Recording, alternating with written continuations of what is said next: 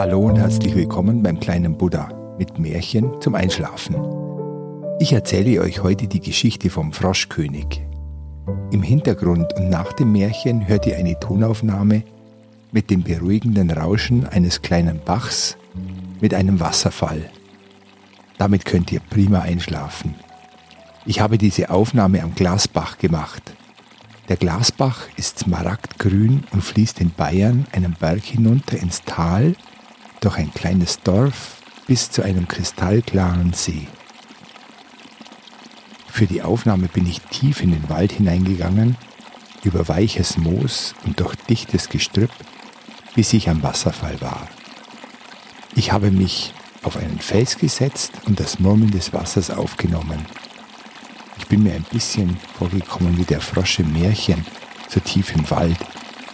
Die Bilder und ein Video vom Glasbach findest du auf sleepingbuddha.de. Und jetzt kommen wir zur Geschichte. Ich wünsche dir viel Spaß dabei. Es war einmal eine Prinzessin, die saß daheim und wusste nicht, was sie vor Langeweile anfangen sollte. Da stand sie auf, nahm eine goldene Kugel, mit der sie schon oft gespielt hatte, und ging hinaus in den Wald.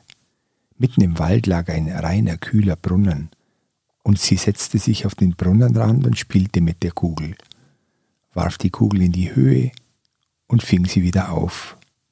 Du kannst dir schon denken, was dann passiert.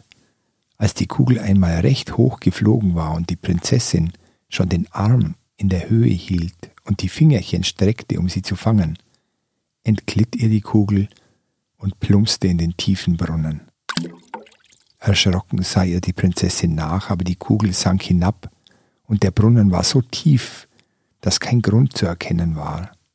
Als die Kugel ganz verschwunden war, da fing das Mädchen an zu weinen und rief Ach, meine goldene Kugel, hätte ich sie wieder, ich wollte alles darum geben, meine Kleider, meine Edelsteine, meine Perlen, ja sogar meine goldene Krone noch dazu. Und wie sie das gesagt hatte, tauchte ein Frosch mit seinem dicken Kopf aus dem Wasser heraus und sprach Prinzessin, was jammerst du so erbärmlich?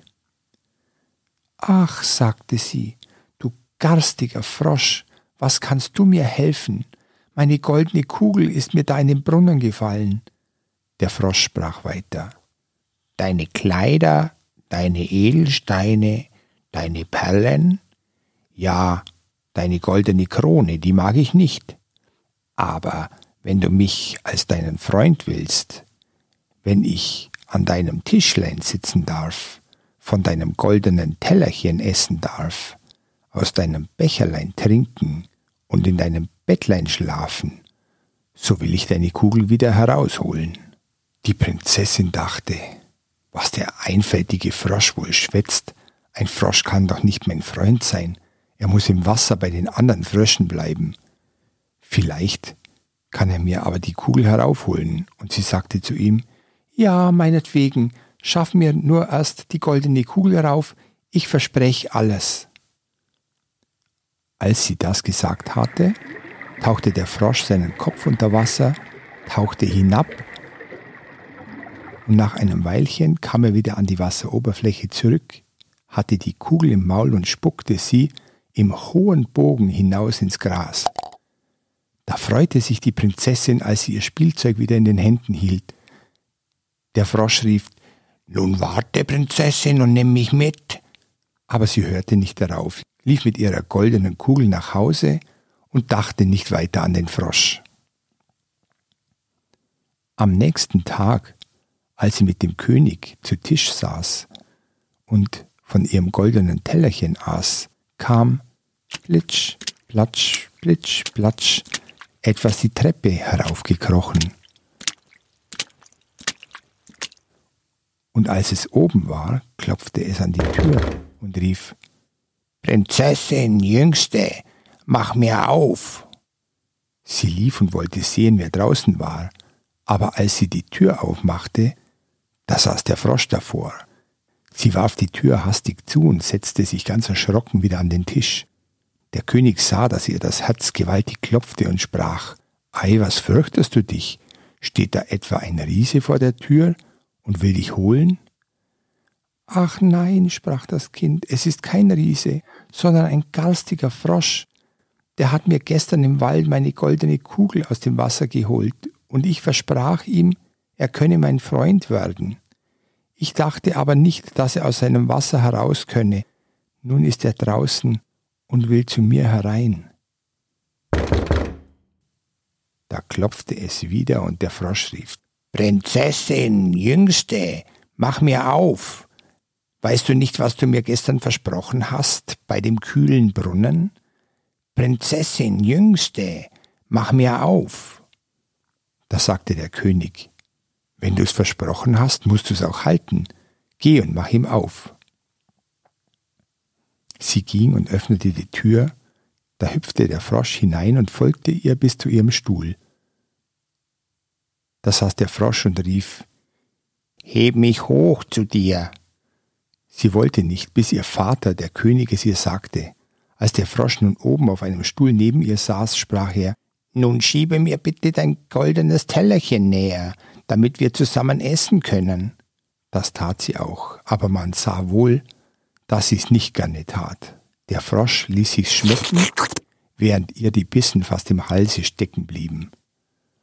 Dann sprach der Frosch, Jetzt habe ich mich satt gegessen und bin müde.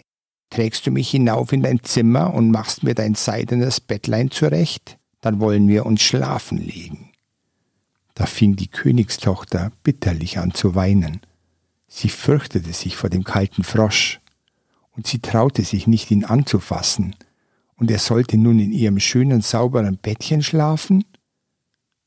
Der König aber blickte sie an und sagte, Der Frosch hat dir in der Not geholfen, und was du ihm versprochen hast, sollst du auch halten. Ob sie nun wollte oder nicht, sie musste den Frosch mitnehmen. Sie ekelte sich vor dem Frosch, nahm ihn mit zwei Fingern und setzte ihn im Schlafzimmer in eine Ecke. Aber er war nicht zufrieden, sondern wollte in ihrem Bett liegen. Da packte sie der Zorn und warf ihn an die Wand.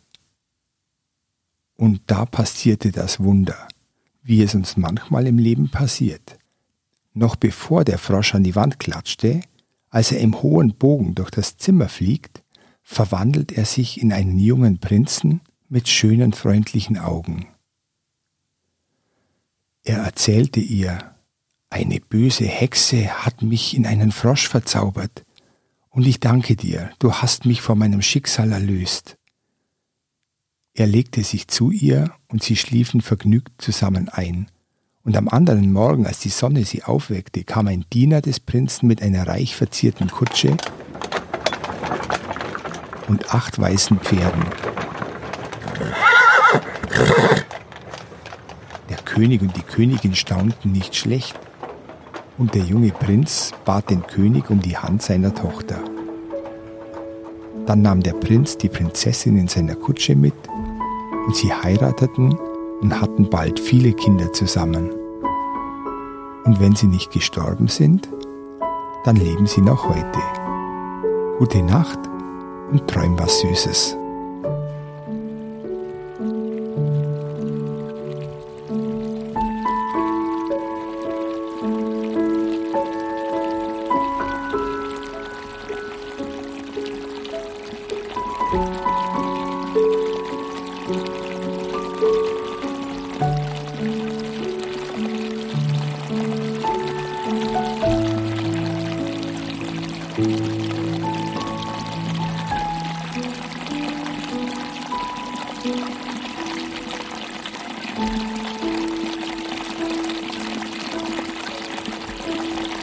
Música